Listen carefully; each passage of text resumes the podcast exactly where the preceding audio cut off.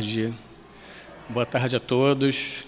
Boa tarde a quem nos assiste via internet e quem nos assistirá após essa transmissão de hoje pelo Facebook, pelo YouTube. É, muito felizes por estarmos novamente aqui no CIAP para mais uma tarde de estudos em torno do Evangelho de Jesus e da doutrina dos Espíritos. Hoje, os estudos serão realizados pela companheira Eloá. No momento dos passes, o nosso Carlos irá fazer a sustentação. E sempre que, quando começamos é, essa tarde de palestras, de estudos e de passes, muito pedimos e agradecemos a Jesus sua paz e o seu reconforto. Muito importante. Uh, Vamos a alguns avisos. É, o Natal está aí. O CIAP sempre faz as bolsas para doação para as crianças. Então, aqueles que ainda não pegaram as suas bolsas podem pegar ao término do estudo. As bolsas são essas aqui, em que são padrinhos e madrinhas. A casa faz assistência a muitas crianças, crianças de 1 a 13, 15, 16 anos. E no Natal nós fazemos é, presentes para eles. Então tem o nome da criança, tem a idade, tem é, o que pode ser dado para elas. Tudo bem organizado e simples. Então peguem, peguem um, dois, três. Tem crianças de 0, 3, 14, 15 anos. É importante que a gente faça é, esse pequeno gesto de amor no Natal, ok? Uh, o SEAP funciona de domingo a domingo, abre as portas, tanto para assistência social das comunidades carentes aqui ao derredor e para estudos. É?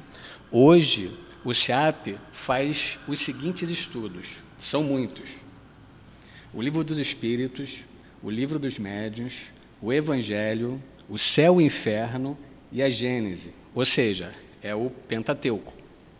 Além disso, faz Memórias de um Suicida, Recordações da Mediunidade, a Revista Espírita, que agora iniciou com o Newton, Obras Póstumas, Missionários da Luz e o Prêmio do Ser e do Destino.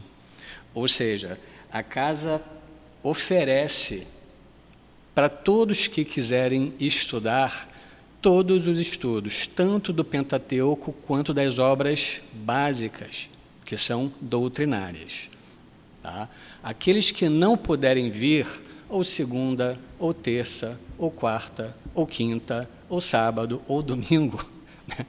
seis dias, é, podem assistir em casa, pelo Facebook, pelo YouTube ou pelo Instagram pelo Facebook, CEAP, Centro Espírita Altivo Panfiro. Por exemplo, essa reunião de hoje, pública, das 17 horas, ela é online, já pode assistir. Quem não conseguiu estar aqui presente agora, nesse momento, às 8 da noite, 9, meia-noite, domingo de manhã, pode assistir. É só acessar. Né? E por que assistir? Porque é o Evangelho de Jesus, porque a doutrina é dos Espíritos. É isso que nos faz ter um reconforto espiritual para o nosso dia a dia. Ok?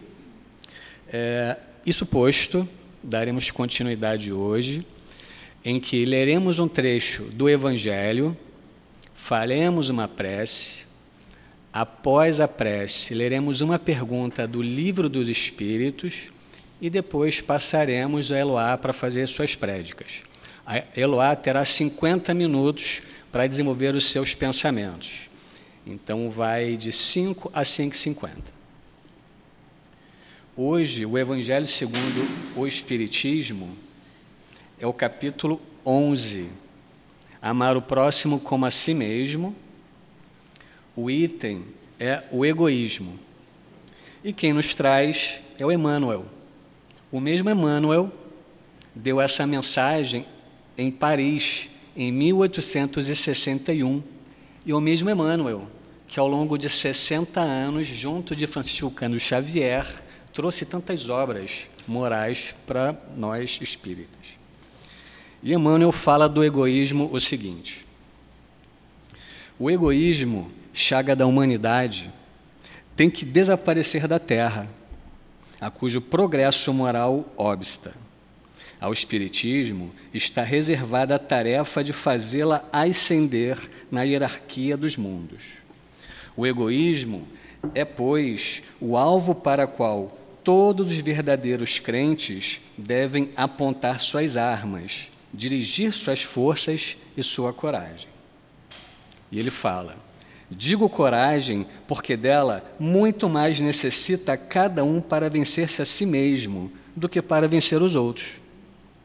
Que cada um, portanto, empregue todos os esforços a combatê-lo em si, certo de que esse monstro devorador de todas as inteligências, esse filho do orgulho, é o causador de todas as, as misérias do mundo terreno. É a negação da caridade e, por conseguinte, o maior obstáculo à felicidade dos homens. Meus irmãos, fechemos os olhos, pensemos em Jesus.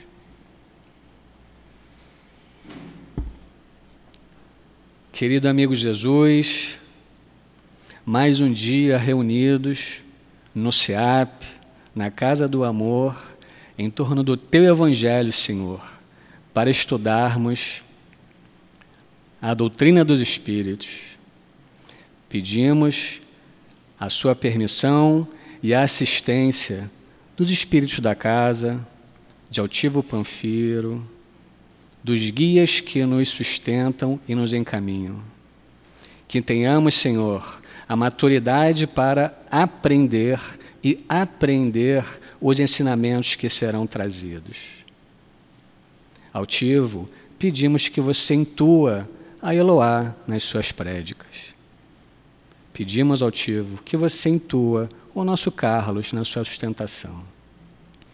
E assim, Jesus, amigo e querido, pedimos em teu nome, em nome de Leon Denis, de Allan Kardec e de Maria de Nazaré, e acima de tudo, em nome do amor de Deus por todos nós, pedimos a permissão para o início de mais um dia de estudos e passes no SEAP. Que assim seja, Senhor.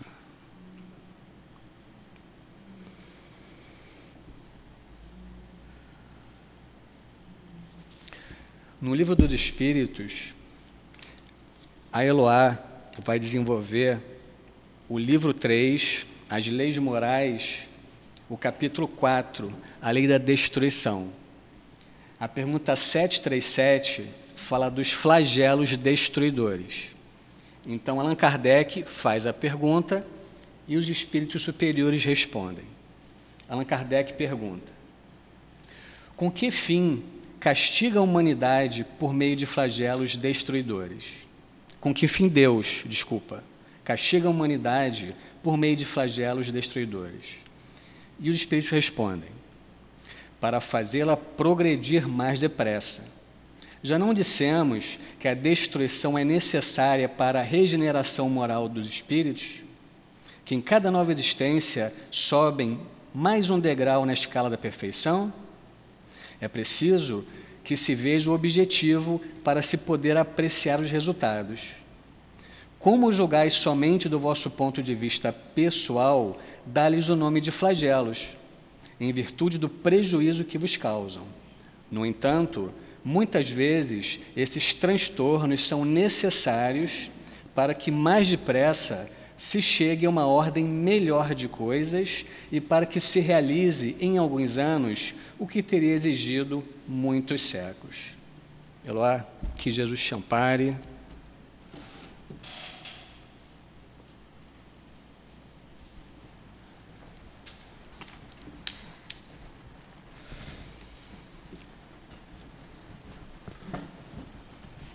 bom? Pode. Uma boa tarde a todos. É uma grande alegria estar aqui mais uma vez, porque apesar de fazer parte da casa, né, participar desse banquete espiritual é sempre um momento assim muito, muito aprazível. Por quê? Porque aqui é que a gente vai conseguindo se reestabelecer com a lei de Deus. Outrora, muito falamos do Cristo, transviados da palavra, e agora estamos aqui, tentando desfazer os maus entendidos que causamos. Hoje é dia 10 de setembro, um dia muito importante. Alguém sabe por quê? Vou dar uma dica. Setembro amarelo. Hoje é dia 10, Dia Mundial de Prevenção ao Suicídio. E olha que coisa interessante, né? A gente fica pensando, nossa, quantos flagelos, né, que matam tantas pessoas, quando na verdade muitos não falam, é escondido, é feio. O suicídio traz muitos, muito mais vítimas do que muitos flagelos aí. Então, nós vamos falar rapidamente um pouquinho sobre essa questão desse dia. Uma coisa muito interessante é que o CVV, o telefone é 188, né? muitas pessoas já sabem, tem também o site cvv.org.br. Esse CVV, ele aqui no Brasil, ele tem relação com o livro Memórias do Suicida. Né? Muito interessante isso. Por quê? Porque aqui no Brasil ainda não tinha né, nenhum órgão de apoio como a Europa né, e alguns outros países, né, os Estados Unidos e outros mais, de amparo a essas pessoas que estavam com ideação suicida, em que pudessem ter um socorro. E um grupo de jovens, né, jovens espíritas, que faziam até parte da Associação Espírita de São Paulo, lá da FESP, da Escola de Aprendizes do Evangelho, eles começaram a fazer um trabalho de ir nos hospitais quando sabiam que tinha uma pessoa que tinha cometido suicídio, mas que não tinha né, tido sucesso de desencarnar, no caso, né, sob a ótica deles, e iam lá conversar com as pessoas, tentar reanimar para que a pessoa não voltasse a cometer aquele ato, né, sempre trazendo uma mensagem de paz, uma mensagem de esperança. E aí, certa feita, chegou à mão deles né, um, um, um, panfleto dos samaritanos, que é um grupo muito importante né, em, em Londres, que fazia esse trabalho já. E aí, baseado nesse trabalho, eles começaram a desenvolver esse trabalho do CVV. Claro que depois conseguiram patrocinadores e tudo mais, e é esse trabalho tão grande que é hoje. E aí, depois, passado muito tempo, eles se encontraram com a dona Ivone do Amaral Pereira, né? Essa autora maravilhosa dessas obras, essa médium né, que trouxe essas obras, cujo curso nós temos aqui, como nosso companheiro falou, todo domingo, às 8 da manhã. Passa pela live, mas é muito bom que a gente venha aqui. Né, e, e é, encontraram com ela e ela confirmou que esse apoio espiritual que esses jovens tiveram, né, tiveram inclusive apoio das, da Legião dos Servos de Maria. Para quem não conhece o livro, a Legião dos Servos de Maria são, são obreiros que trabalham para socorrer essas pessoas que, infelizmente, optam pela solução enganosa do suicídio, porque não é solução. Porque a morte não existe morre o corpo físico, fica o espírito imortal com o perispírito, sim, ainda, porque o que vai com o corpo físico é a camada mais superior, e toda aquela energia de uma vida que seria para 60, 70, 80 anos, quando tirada antes do tempo, com 20 anos, por exemplo, tem aí 40, 50 anos de fluido vital de energia que passa para o as últimas camadas, as camadas do perispírito e traz esse sofrimento atroz para o espírito. Também é um sofrimento moral muito grande dele ver que o, que a, o corpo está ali inerte e ele está vivo, se sente vivo, sente todas as dores. Nós estamos aqui falando com todo o amor do mundo, porque certamente hoje, trabalhando nesse grupo de atendimento aos espíritos suicidas e trabalhando também ali com o Dr. Erma, no grupo de atendimento né, espiritual, chamado Passe de Cura, certamente fomos suicidas em vida passada. Né? Então nós temos aí esse compromisso. E o compromisso de cada um de nós que aqui está é passar esperança para as pessoas, é passar certeza da vida futura. Porque qual é o maior empecilho para que essas pessoas né, tenham, larguem essa ideia do suicídio? É o materialismo. Porque a pessoa que é materialista, que acha que é só essa vida, que acha que é só né, a vida material, que só as coisas materiais que importam, quando lhes são tiradas alguma dessas coisas que consideram as mais importantes, acham que não tem mais nada. E acham que, vai, que vão resolver o seu problema tirando a própria vida. Nós não estamos julgando Sabemos que muitos casos, né, está até no Evangelho, os casos por loucura e obsessão, tem um, um, vamos dizer assim, um acolhimento maior. A gente entende aí que tem pessoas que têm realmente problemas que já reencarnam com esses problemas né, mentais, mas de qualquer maneira é um, né, vamos dizer assim, é um flagelo atual muito grande. Né? Então, mais pessoas morrem como resultado do suicídio do que HIV, câncer, malária, guerras e homicídios. 14 mil pessoas tiram a própria vida por mês no país. E esse número chega a um milhão de pessoas em todo o mundo. Então, o foco desse ano são os jovens de 15 a 29 anos. E por que em setembro? Para já preparar as pessoas, porque vai chegando o final do ano, muitos não conseguem passar naquela faculdade almejada, muitos relacionamentos terminam, muitas pessoas ficam desempregadas e aí, né, se sentem assim desoladas e abandonadas. E nós que já sabemos que a morte não existe, que já sabemos que Deus né, é o nosso Senhor, é o nosso pastor e nada nos faltará, nós temos que passar isso para as outras pessoas. Né? Nós sabemos aí que a realidade do CVV hoje é de profunda é, é, é, esgotamento. Né? Muitas vezes a pessoa liga desesperada e tem que esperar 40, 60 minutos, até uma hora e meia, por conta da necessidade que as pessoas têm. Mas tem a casa espírita. Procurem as casas espíritas que estão abertas, né? procurem as igrejas, procurem os amigos, a família. Sempre tem jeito, para tudo tem jeito, tudo passa. É só a gente se lembrar de quando a gente era criança e a gente perdeu aquele brinquedo que a gente gostava muito. Né? A gente chorou, a gente esperneou na hora, mas depois a gente foi vivendo, crescendo e vendo, olha que bobagem, né? Que nem quando a gente está adolescente, aquele namoradinho não quer mais nada com a gente, ah, chora, chora, depois, nossa, que bobagem, graças a Deus que eu tomei outro caminho. E a vida da gente é assim. E nós temos o dever, como cristãos que somos, de ajudarmos, de falarmos abertamente.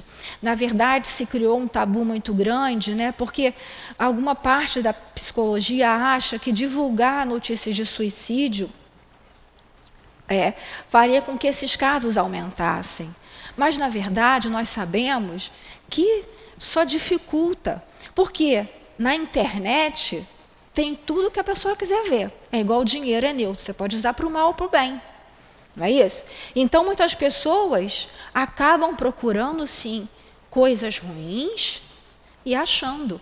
E nós, como nosso companheiro falou, devemos ter o dever de acessar sim os sites espíritas, os canais que falam de Jesus, que traz essa mensagem, porque isso vai fazer com que o logaritmo né, das redes sociais, aquilo que vai fazer aparecer mais, quanto mais você vê, mais aquilo vai aparecendo, porque a pessoa às vezes quando entrar no desespero, digitar lá na rede de buscas, né, ajuda, amor, Jesus, alguma coisa assim, vai aparecer uma coisa boa. Né? Nós somos responsáveis por aquilo que nós estamos acessando e repassando nas nossas redes sociais. Né? Ao invés da gente ficar perdendo tempo e repassando, oh, você viu o que fulano falou, e você viu o capítulo da novela, você viu essa tragédia, você viu aquilo, vamos passar coisas boas. Né? Então, nesse mês que todos estão voltados aí para esse grande mal, né, que está lá no capítulo 18 da Gênese, que vai ser a pandemia né, do, do, do novo século, e o próprio Divaldo já falou várias vezes, nós já sabemos disso. Esses números aqui são números oficiais, tá? Porque muitas pessoas nem comunicam, muitas famílias nem comunicam, inventam que a pessoa aconteceu algum acidente porque tem vergonha de falar sobre isso. Muitas pessoas também cometem o suicídio indireto, através do álcool, através das drogas. Então não entra nessa contagem aqui. Mas o mais importante é que nós temos o dever, o dever de divulgarmos a boa nova de Jesus, divulgarmos a fé. Porque a pessoa que tira a própria vida, ela não tem mais fé ela não tem mais esperança. Muitas vezes até espírita sabe da vida futura e acha que, como está no livro Memória do Suicida, que eles foram resgatados, que a pessoa vai ser logo resgatada e não é verdade. Eles foram resgatados, vamos ler o livro, sofreram pra caramba, sofreram muito. Depois de muito tempo foram resgatados. No livro Recordação da Mediunidade, que também tem curso aqui, nas quintas-feiras às 5 horas, a dona Ivone conta o caso dela lá, do último suicídio. Ela teve dois suicídios. Então, são processos dolorosíssimos, dolorosíssimos. Então a gente nunca, nunca, jamais deve tirar a esperança de ninguém. Nós somos responsáveis por tudo isso inclusive nessa questão aqui. Né? Lei de destruição, nós já estudamos lá lei divino natural, lei de adoração, lei de trabalho, lei de reprodução, lei de conservação. Então a gente já aprendeu isso tudo, né? Na semana passada, o nosso companheiro falou lá, iniciou a lei de destruição. Ué, mas a destruição? Que coisa estranha, a destruição é uma lei? E é a primeira pergunta que Kardec faz lá, né? Na questão 728, voltando lá. A destruição é uma lei da natureza? É preciso que tudo se destrua para renascer e se regenerar, pois o que chamais destruição é apenas uma transformação que tem como objetivo a renovação e a melhoria dos seres vivos. Aí a gente para para pensar, né? Lei de destruição vai destruir o meu corpo, eu vou morrer. Quem tem medo da morte aqui? Alguém tem medo da morte? Né? A gente fica pensando assim, a morte, né? Mas a morte não existe, a gente já sabe, a gente que é espírita. Mas será que a gente espírita, no fundo, tem medo da morte? Nosso companheiro José Jorge aqui sempre dizia, né? Eu não tenho medo de morrer, eu tenho vergonha de morrer. Aí eu ficava pensando assim, ah, eu tenho vergonha. Ah, eu tenho medo, tenho, tenho medo de deixar quem eu amo, né? Agora eu tenho medo de deixar minha filha, tenho medo de deixar minha família. Ah, eu peço a Deus para não morrer antes de criar meus filhos. Gente, está tudo no planejamento. Se eu tiver que desencarnar, se ela tiver que perder a mãe cedo, né, se a minha família tiver fazer parte do planejamento espiritual deles, vai acontecer. Não adianta. Né? E a lei de destruição chama a nossa atenção para isso, para esses planejamentos, para essa importância dessa renovação, deixando aqui bem claro que é a lei natural, né? porque o suicídio já é a derrogação dessa lei. Você está cometendo um ato antes do tempo, porque só Deus, a só Deus, cabe o momento exato desse nosso desencarne. Já está tudo planejado, de maneira geral, dos espíritos medianos, como nós, mas quando a gente antecipa esse fato, a gente está indo contra a lei. Então, aqui a gente está falando desse curso natural. E aí, falando sobre a morte, né? E, por, e aqui no céu e inferno, Kardec coloca lá o capítulo 2 da primeira parte, chamado Receio da Morte. E tem uma parte que é muito interessante que ele fala assim, ele não pergunta se os espíritas têm medo da morte, ele afirma: "Por que os espíritas não receiam a morte?" Aí é o item 9. Aí ele coloca aqui, né, a parte aqui, ele vai discorrendo sobre tudo que o espírito acredita e tudo mais. E ele fala aqui, né, para os espíritas, a alma não é mais uma abstração. Ela tem um corpo etéreo que faz dela um ser definido que o pensamento alcança e concebe. É. O mundo corporal e o mundo espiritual estão em perpétuas relações e se assistem mutuamente. Não sendo mais permitida a dúvida sobre o futuro, o receio da morte não tem mais razão de ser. Vê-se a sua chegada a sangue frio, como uma libertação, como uma porta para a vida e não como a do nada. Então, a gente tem que começar a pensar nessa questão de flagelos com essa visão aí, de que nós somos espíritos imortais que estamos numa experiência corporal. Nós não somos um corpo que tem um espírito. Né? Continuando aqui com o que Kardec está falando, na questão 737, que nosso companheiro já leu, Kardec pergunta lá: com que objetivo Deus go, né, golpeia a humanidade através dos flagelos destruidores? Essa edição que a gente trabalha sempre aqui é a edição do CELD, né? Nosso companheiro usou a edição da FEB, que é muito boa também. E na edição da FEB a tradução está castiga. Aí a gente fala assim, poxa, mas Kardec está falando que Deus castiga? Por que será isso, né? Lembrando que o Livro dos Espíritos foi em 1857. E essas perguntas Kardec fazia como o homem encarnado estava pensando na época. Não era como ele, Kardec, na verdade. Kardec já estava tendo conhecimento daquilo ali tudo. Mas como é que as pessoas pensavam?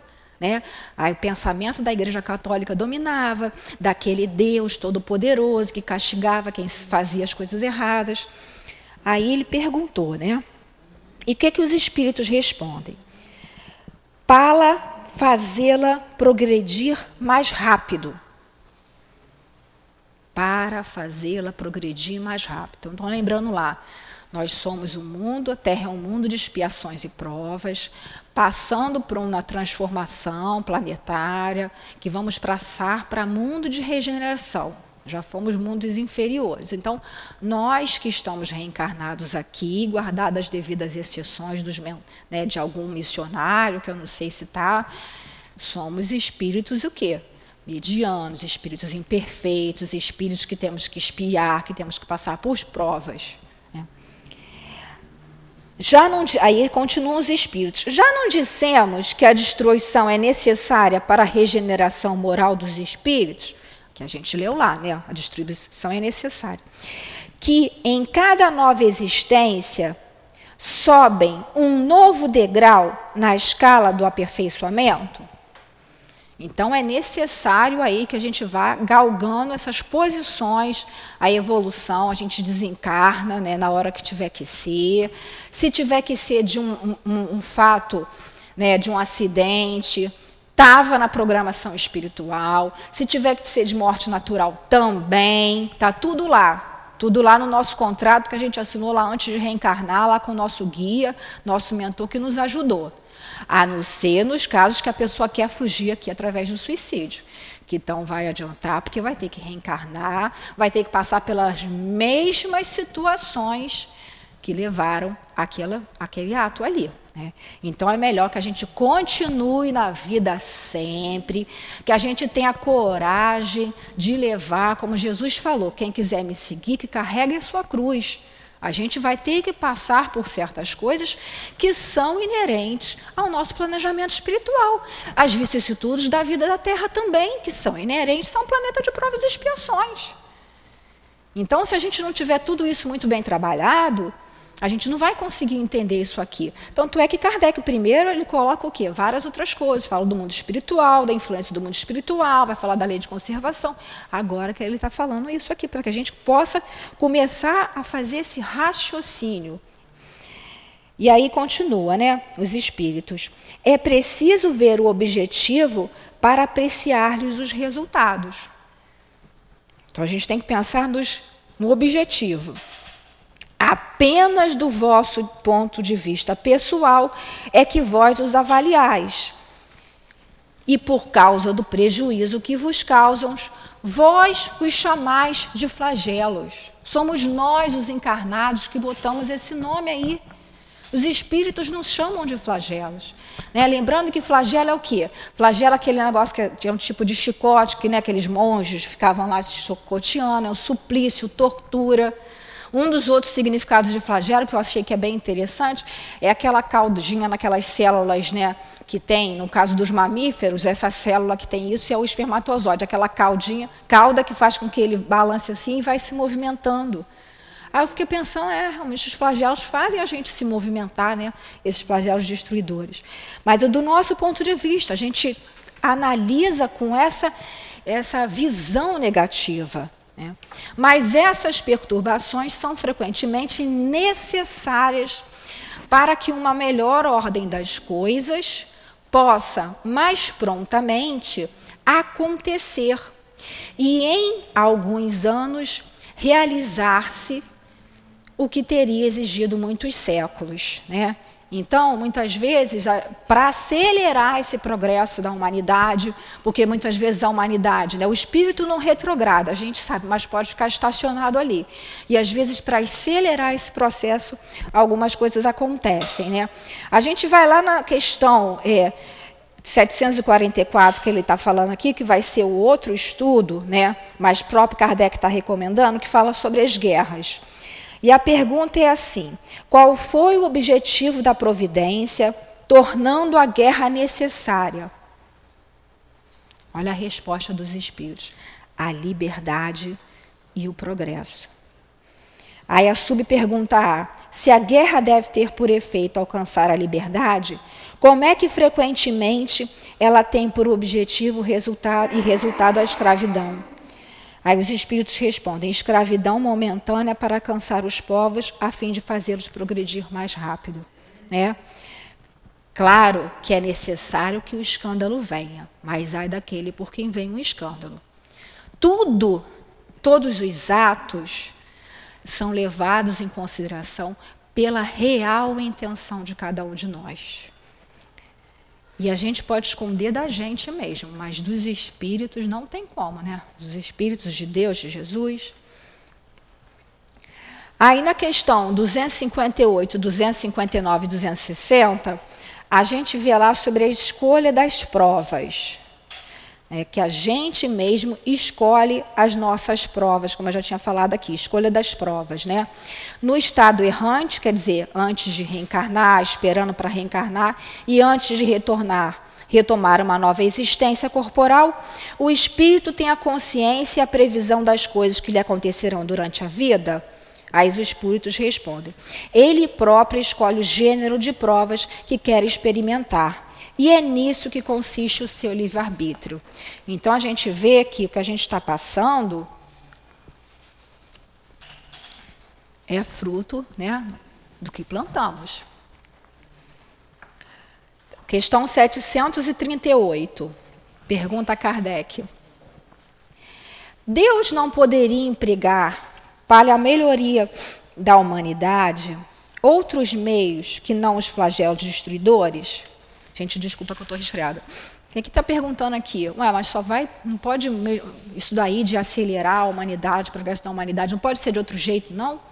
Tem que ter essa coisa de dor, de sofrimento. Aí os espíritos respondem sim. E ele, Deus, né, os emprega todos os dias, já que deu a cada um os meios de progredir através do conhecimento do bem e do mal. Todos nós que estamos reencarnados no planeta Terra conhecemos Jesus. Pode até não ser nessa encarnação, porque às vezes reencarnou num país que não é cristão, mas é um espírito imortal. Não tem espírito recém-saído da mão do Criador aqui no mundo de expiação e prova, não. Todo mundo já tem essa noção do bem e do mal dentro de si. Claro que uns vão ter mais, outros menos, como que vão acessar né, essa lembrança, como que vão trabalhar com essa questão, vai de acordo com o livre-arbítrio de cada um. Né? Então ele coloca ali, é o homem que deles não se aproveita. Não é isso? A gente que tem filho, a gente não vai ensinar ali direitinho, mas às vezes não quer fazer aquilo ali que não pode fazer? O que, que acontece? Ou se machuca, ou a gente às vezes tem que colocar de castigo, né? porque a gente precisa mostrar para o nosso filho que aquilo ali está errado. Outra coisa também que hoje em dia não pode mais, não pode mais chamar atenção de filho, porque senão, ó, não vou nem falar o que acontece. Um órgão que foi criado para proteger crianças em situação de risco de abuso, né, agora está abusando de todos os direitos em que a família tem que ser, às vezes, se sujeitar a uma tirania de uma criança. Porque eu já vi criança falando que, se for reprimida pelos pais, vai ligar para o número tal para reclamar que o pai está chamando a atenção. Mas tudo isso, gente, não é à toa, não. Tudo isso tem uma noção, tem uma razão de ser. É porque nós estamos já há séculos nos isentando do nosso papel como cristãos, como os filhos de Deus. Ah, não, não quero ter problema com meu filho, depois ele vai ficar com raiva da mãe. E daí? Vai ficar com raiva, não. Porque o amor é disciplina, a disciplina é o amor. O que, que o Emmanuel disse para o Chico? Quando convocou ele lá para a psicografia, para os trabalhos de psicografia, o Chico perguntou: Ah, eu estou disposto, o que, que eu preciso? Disciplina. Três coisas: disciplina. E a segunda, disciplina. E a terceira, disciplina. Isso não é violência, não. Com a desculpa de não violência, não se educa mais ninguém, não se chama mais a atenção de ninguém, não pode se falar nada. E aí a gente está deixando que essas ideias destruidoras entrem no nosso lar. A gente está se isentando de falar para o nosso filho de Jesus. Ah, quando ele crescer, ele escolhe a religião dele. Vai escolher como se ele não sabe? Eu tenho obrigação de falar para ele de Jesus, sim. E é Jesus, não é A, B, C ou D, não, gente. Porque nós estamos no planeta Terra, que é governado pelo Cristo Jesus. Está no caminho da luz lá. Meu mano já disse. Então não tem escapatória. Eu sou o caminho, a verdade, a vida. Ninguém vai ao Pai senão por mim. Então não adianta a gente querer se isentar e falar, ah, não, ah, não, Deus me livre, porque hoje é tudo assim, né? A gente não pode falar nada. Se a gente vai falar o que é certo, a gente já é julgado, já é desviado. Então nós estamos permitindo que essas pragas entrem na nossa casa. Qual tipo de música eu estou permitindo que entre na casa, na minha casa para o meu filho ouvir? Essas músicas dessas pessoas que se dizem aí, pessoas que lutam pela liberdade? E que pregam a liberação das drogas, que pregam a sexualidade desregrada, que pregam desrespeito à, à família, à sociedade, ao Cristo. Nós vemos aí esses flagelos destruidores dentro das nossas universidades, né? em que hoje em dia, nas salas de aula, os professores falam abertamente contra Deus, contra Jesus, contra a família. E a gente está preocupado porque teve um tsunami lá que, aí o tsunami pode vir para cá. Está tudo dentro do controle de Deus. Esses flagelos destruidores. Né? Diziam os antigos lá que o aterro do Flamengo, né? quem é mais velho aí sabe dessas histórias, que o aterro do Flamengo ia ser, que havia um mar, retomar, que tal. Então as pessoas mais antigas tinham essa, esse medo, essa coisa. Se tiver que ser, vai estar tá no nosso planejamento. Agora, o que não está no nosso planejamento são essas coisas que estão por aí. Que nós estamos deixando que entrem nas nossas casas. Que nós estamos deixando que entrem nas nossas casas espíritas. Quando as pessoas começam a ver e dizer que Kardec está ultrapassado e não está. É conhecimento para muitos anos ainda. Então, o que, que nós estamos fazendo com o que nós estamos recebendo? Aí, continuando aqui, né? Esse conhecimento do bem e do mal é a gente que não se aproveita disso. Aí os espíritos respondem: é preciso castigá-lo no seu orgulho e fazê-lo sentir sua fraqueza. Então, esse castigá-lo aqui, né, o próprio espírito, através dessa lei de ação e de reação, que aciona esse mecanismo aí. desses resgates dolorosos, dessas situações em que programa passar por, por certas situações. Né? Aqui no livro Consolador, do Espírito Emmanuel, Consolador eram, foram várias, uma reunião de várias perguntas que foram feitas na época que o Chico fazia aquelas reuniões lá em Pedro Leopoldo e também Uberaba. Acho que nessa época é só Pedro Leopoldo. E que eram feitas perguntas para o Espírito Emmanuel. Né? E tem uma pergunta aqui bem interessante, a pergunta 250. E ele perguntam ao Emmanuel: como se processa a aprovação coletiva? Aí ele responde: na aprovação coletiva, verifica-se a convocação dos espíritos encarnados, participantes do mesmo débito, com referência ao passado delituoso e obscuro.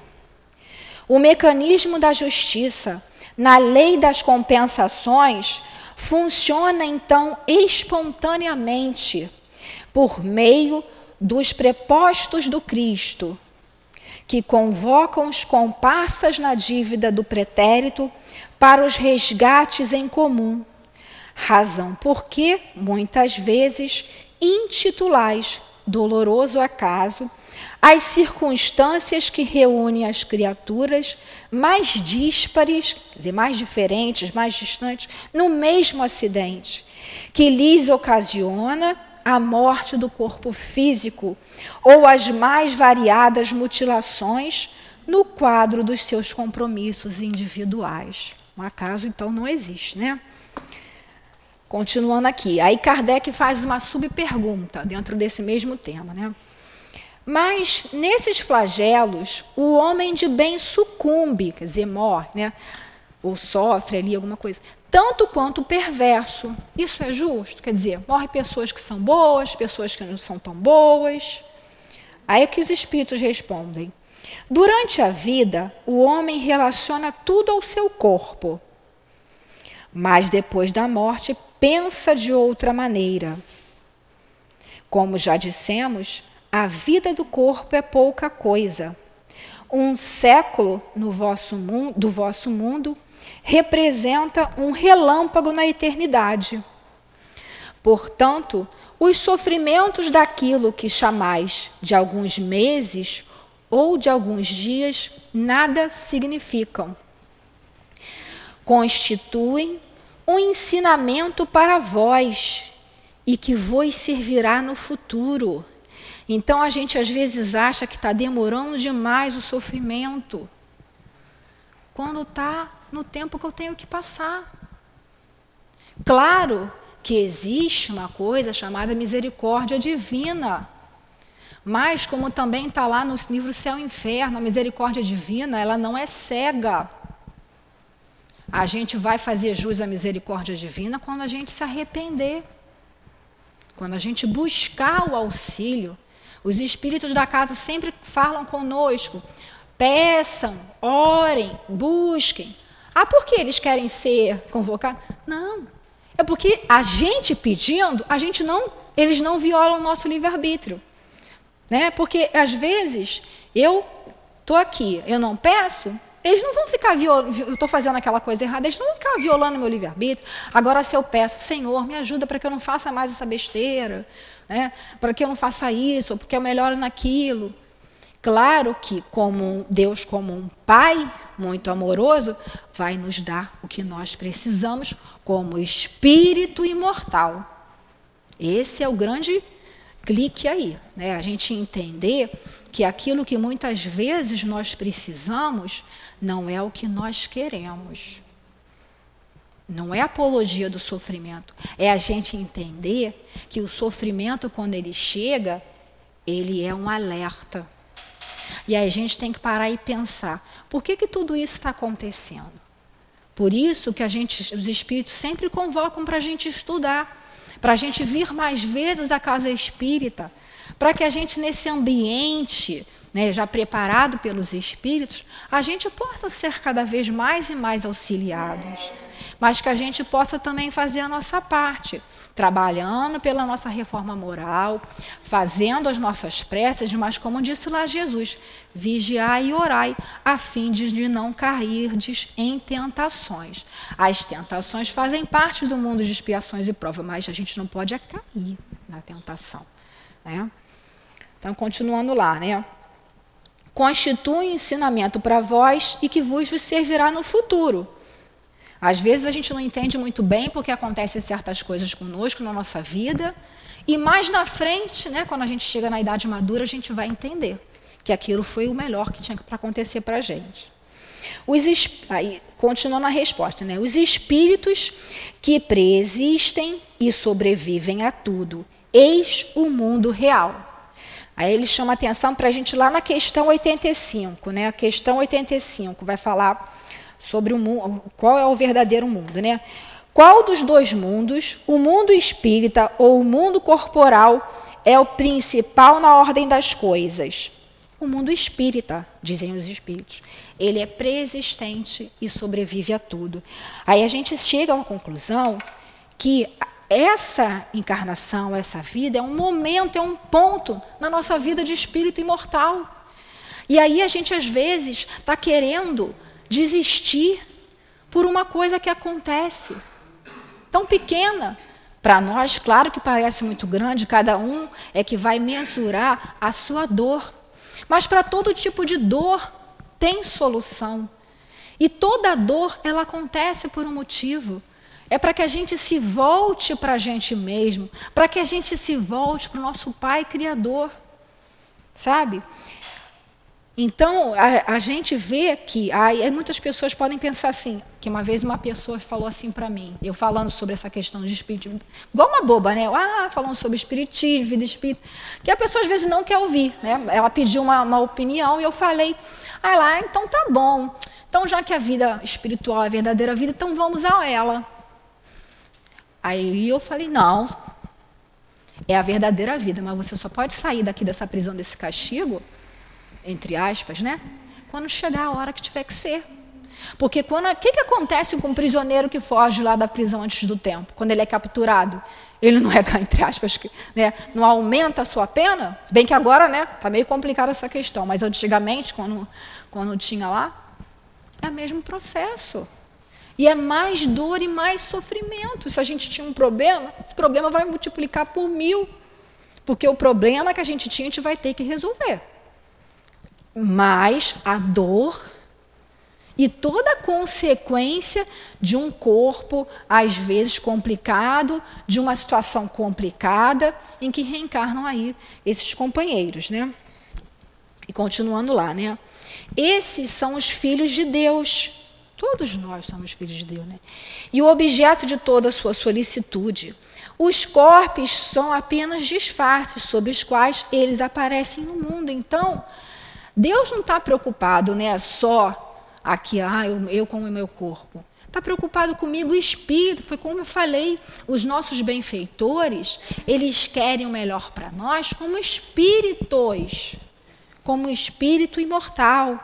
Aí ele continua aqui, os espíritos. Nas grandes calamidades que dizimam os homens, é como durante a guerra, um exército que vê seus uniformes gastos, rasgados ou perdidos. O general se preocupa mais com os seus soldados do que com suas fardas. Né? O nosso corpo físico aí é como se fosse essa farda. Né? A gente vai ter aí que passar por certas situações que estiverem dentro do nosso planejamento. Aí Kardec ainda continua com dúvida, né? Subpergunta B. Mas as vítimas desses flagelos não deixam de ser vítimas, quer dizer, as pessoas que sofrem aí esses flagelos que a gente vê, não deixou de ser vítima, né? Vamos dizer assim. E a resposta dos espíritos: se se considerasse a vida como ela é, quão pouca coisa representa com relação ao infinito, menos importância a ela se daria. Então, esse fato que a gente julga que é muito importante, na verdade, para a nossa construção de espírito imortal, é só um caminhar. É aquilo que a pessoa tinha que passar. Né? Essas vítimas encontrarão numa outra existência uma ampla compensação dos seus sofrimentos, se souberem suportá-los sem reclamar. Então, aquela história de que a pessoa está passando por. Não, eu sou espírita, eu tenho que aturar, eu tenho que passar por isso, né? Tenho que ficar 30 anos aturando aquele marido, aquele não sei o quê. Não, aturou, não vai adiantar, vai voltar com aquela pessoa. Aturou a situação, reclamou. Claro que às vezes a pessoa está com dor, a gente não está falando, a gente não está sendo aqui carrasco de ninguém. Mas maldizer, praguejar, vai ter que passar por tudo de novo, porque não resgatou. Porque o que é espiar? Você está expurgando para o corpo aquela necessidade, que às vezes é uma doença, às vezes também pode vir numa forma de exterior.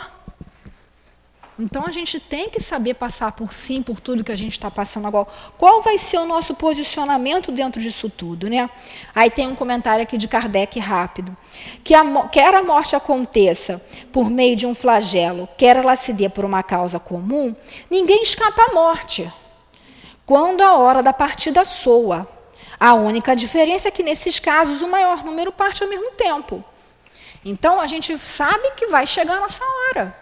Então, nessa situação toda que se colocou aí, em todos os nossos momentos no século XX, Primeira Guerra, Segunda Guerra, Revolução Russa, Guerra Franco-Prussiana no século XIX, quer dizer, todos esses movimentos que passaram, as pessoas que ali desencarnaram, fazia parte ali do processo. Agora, qual está sendo o meu posicionamento?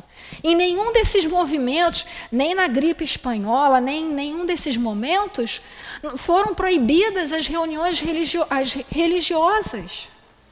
Porque é justamente nessa hora de sofrimento que o ser humano tem que ser socorrido por aqueles que detêm o conhecimento da lei de Deus. E o que, que aconteceu nesse momento que nós passamos? As pessoas se esconderam quando veio o sofrimento. Quando o flagelo se apresentou ali, né? Ah, vou me esconder aqui debaixo da mesa. Espera aí. Não temos que desencarnar? E a nossa fé onde está? Não vamos socorrer aquele que está precisando? Quantos suicídios não ocorreram porque as pessoas não tinham com quem falar. Quantos suicídios não ocorreram porque não queriam dar um abraço? Quando o abraço é curativo, quando o sol ativa a nossa vitamina D, a nossa imunidade, a nossa defesa. Como nós deixamos tudo isso acontecer? Aqui nessa casa, né? não é porque eu estou aqui nessa casa, não, essa casa de amor. Foi dado um testemunho de fé o quanto esses encarnados, os diretores, passaram dificuldades e pressões e não, não descumpriram a lei, porque o artigo 5 da nossa Constituição garante a liberdade religiosa e as reuniões. É ali. Então a gente tem que parar para pensar. Ah, mas aí eu fiquei dando cesta básica ali pela janelinha. Tudo bem, cesta básica qualquer um pode dar, o governo pode dar, mas o evangelho a palavra de Deus, a certeza de que a morte não existe, que se independente do que acontecesse, que eles iam estar amparados por nosso Senhor Jesus Cristo, pelos espíritos amigos. Nós já vimos lá no nosso lar, quando estoura a Segunda Guerra Mundial, qual é a melhor, maior preocupação dos instrutores do nosso lar? É com fazer o curso, fazer os espíritos frequentarem o curso sobre o medo. Porque o medo é o maior de todos os flagelos. Porque no medo a pessoa se encolhe, a pessoa se paralisa. Claro que todos nós temos um, né, um instinto de conservação, temos que ter. Mas quando a necessidade do nosso próximo se apresenta de maneira tão pungente, a gente tem que pegar o medo, botar no bolso e ajudar. Porque amanhã a gente não sabe se vai ser a gente que vai precisar. Porque foi isso que Jesus nos ensinou. Né? Então a gente vê aí, a nossa hora já está já tá ali rapidamente, né? Então a gente tem que começar a pensar nisso tudo, né? A gente vem continuando aqui, né? É, os flagelos destruidores têm uma utilidade do ponto de vista físico, apesar dos males que ocasionam. Isso já foi até respondido, né? Sim, algumas vezes eles mudam as condições de uma região, mas o bem que deles resulta frequentemente só as gerações futuras o sentem. Né? Então, muitas situações, às vezes, que são situações em que tem algum fenômeno da natureza, que às vezes mais tarde vai ser dado alguns recursos e que aquela, aquela comunidade vai até ser mais desenvolvida. 740. Os flagelos não seriam igualmente para o homem provas morais que os colocam diante das mais duras necessidades? Resposta: Os flagelos são provas que dão ao homem a oportunidade de exercitar sua inteligência, de mostrar sua paciência e sua resignação à vontade de Deus, e o inclinam a manifestar seus sentimentos de abnegação, de desinteresse e de amor ao próximo, se não estiver dominado pelo egoísmo. Egoísmo e orgulho, as chagas da humanidade. Só estou pensando na minha saúde. Ah, não, já, eu vi essa pérola. Ah, mas o Eurípides Barçanufo, ele morreu na gripe espanhola. Ah, sim, imagina, desencarnou auxiliando o próximo. E dizem os espíritos, eu ainda não achei em que livro que está, que ele foi retirado antes do tempo porque as pessoas na cidade de Sacramento estavam comparando ele a Jesus, estavam endeusando ele e aquilo fazia muito mal para ele, porque ele dizia que Jesus é o supremo Senhor ali do universo. Né? 741. É dado ao homem afastar os flagelos que o afligem? Sim, em parte, mas não como geralmente o entendem. Muitos flagelos são a consequência de sua imprevidência.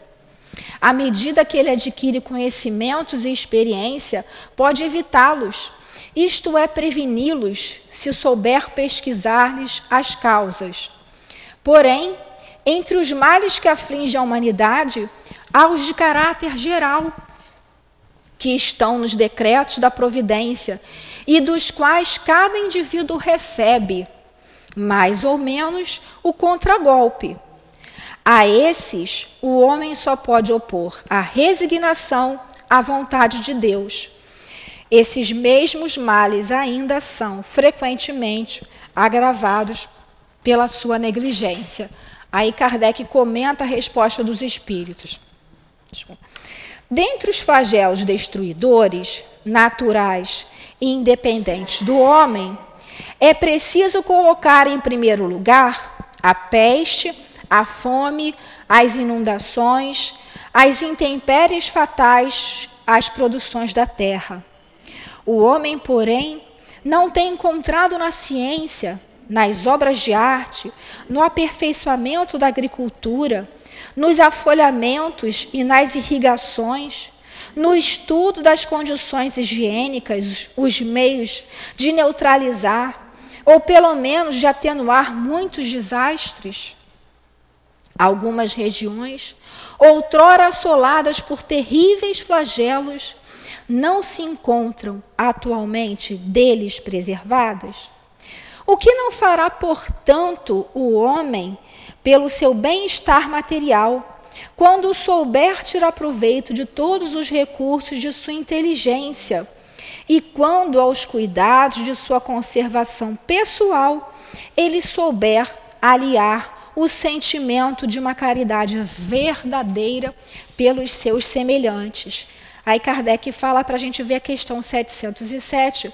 Depois vocês vejam, vocês vejam em casa, que nós já temos aqui dentro do nosso tempo.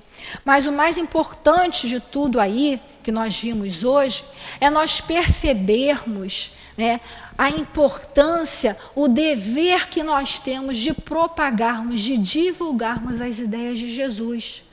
Não podemos mais ficar nos escondendo, não podemos mais ficar né, nos abdicando com vergonha, não podemos mais colocar a candeia debaixo do alqueire. Nós somos, não é isso?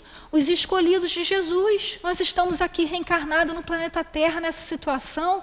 E só se nós estamos tendo essa oportunidade de termos todos esses ensinamentos, nós temos a obrigação, o dever moral de repassar, de fazer todo o bem que tiver ao nosso alcance e de tomar nas mãos essa charrua desse trabalho no bem, dessa divulgação do nosso Cristo Jesus e não permitir, não permitir que ninguém destrua a imagem de Jesus dentro dos nossos corações.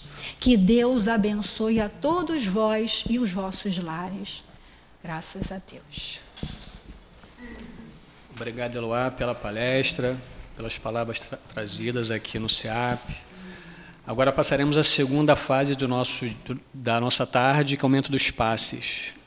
Os médios, por gentileza, posicionem-se.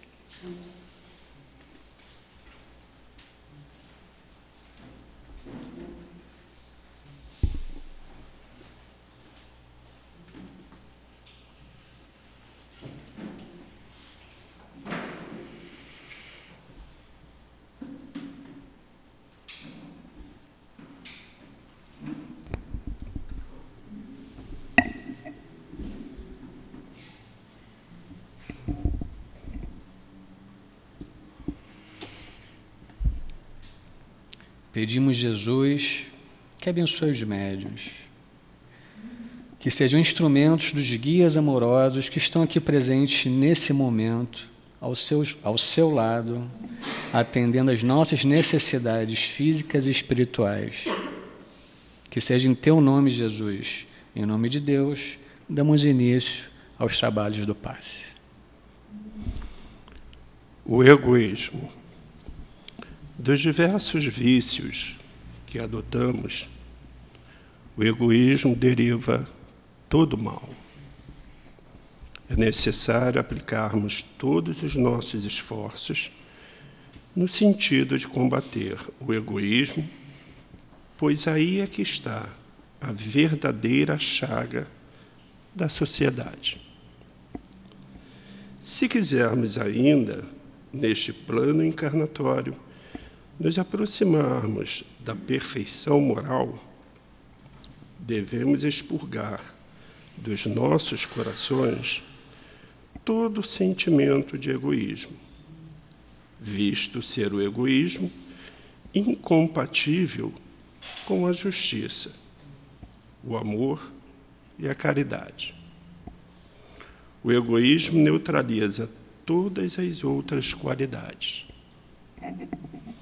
Allan Kardec, no livro dos Espíritos, ele nos diz que o egoísmo se enfraquecerá à proporção que a vida moral for predominando sobre a vida material e, sobretudo, com a compreensão que os Espiritismo vos faculta do vosso estado futuro, real e não desfigurado por ficções alegóricas.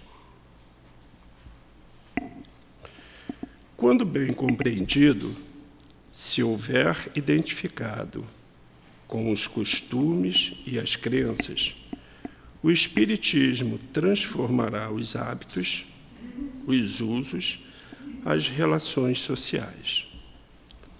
O egoísmo assenta na importância da penalidade, destruindo essa importância ou, pelo menos, reduzindo as suas legítimas proporções.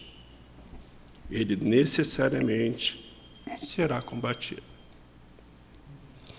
A doutrina espírita nos ensina também que o egoísmo é o oposto da caridade, já que um ser egoísta jamais será caridoso, ou seja, dificilmente pensará no próximo. É possível vencer o egoísmo, mas depende do empenho de cada um de nós. Temos um longo caminho pela frente, pois quem muda somos nós e não o mundo. Pensemos, irmãos, sempre que o egoísmo ele destrói o nosso ser.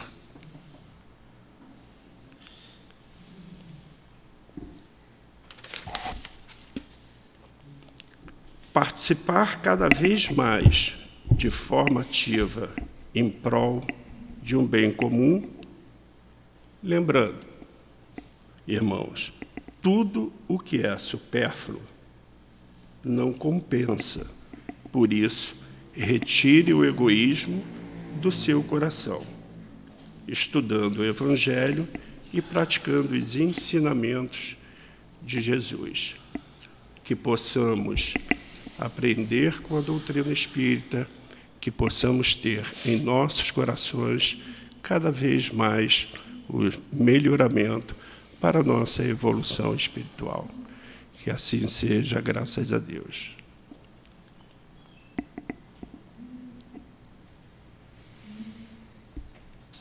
Terminamos, Senhor, mais uma tarde de estudos e de passes aqui no SEAP, a Casa do Amor. Muito te agradecemos, Senhor, por tudo que recebemos nesse momento.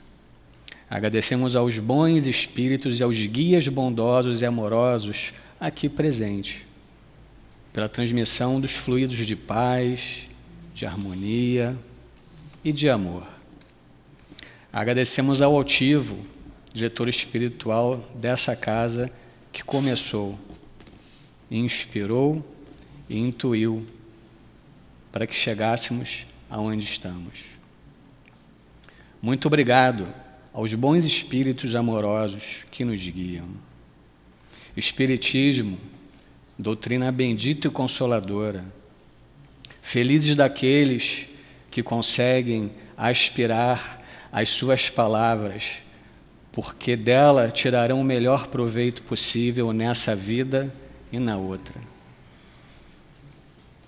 Espíritos do Senhor que nos trazem tantas informações de luz e de paz, porque dessa forma conseguiremos trilhar o nosso caminho, porque ele já está aberto, já está direcionado para caridade caridade prática, caridade do amor, caridade para nós mesmos, assim como para o outro. E, acima de tudo, amor a Deus sobre todas as coisas e ao próximo como a si mesmo. Porque amar ao próximo é uma lei de Deus e é um dever. Assim, Jesus, guia-nos a nossos lares em paz, em segurança e em amor. Despeça-nos, Senhor, em teu nome, em nome do altivo, em nome dos guias amorosos, em nome de Allan Kardec, Leon Denis, do Espírito Luiz que nos intui. E, acima de tudo, em nome do amor, pedimos a Deus, o nosso Pai, a permissão para terminarmos os trabalhos, os estudos e os passes dessa tarde de sábado aqui no SEAP, Senhor. Que assim seja.